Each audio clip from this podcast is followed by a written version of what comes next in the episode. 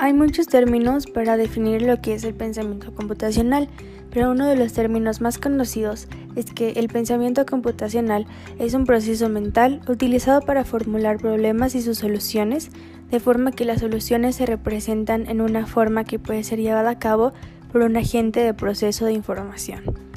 Este término fue propuesto por Cooney, Snyder y Wing en el año del 2011.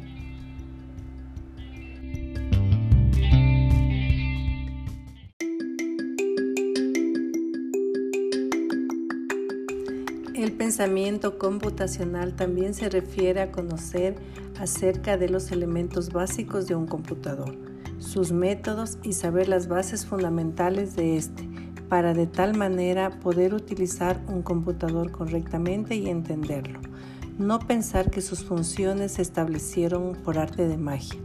Cada una de sus funciones tiene una explicación, las cuales han sido desarrolladas mediante la innovación científica y técnica.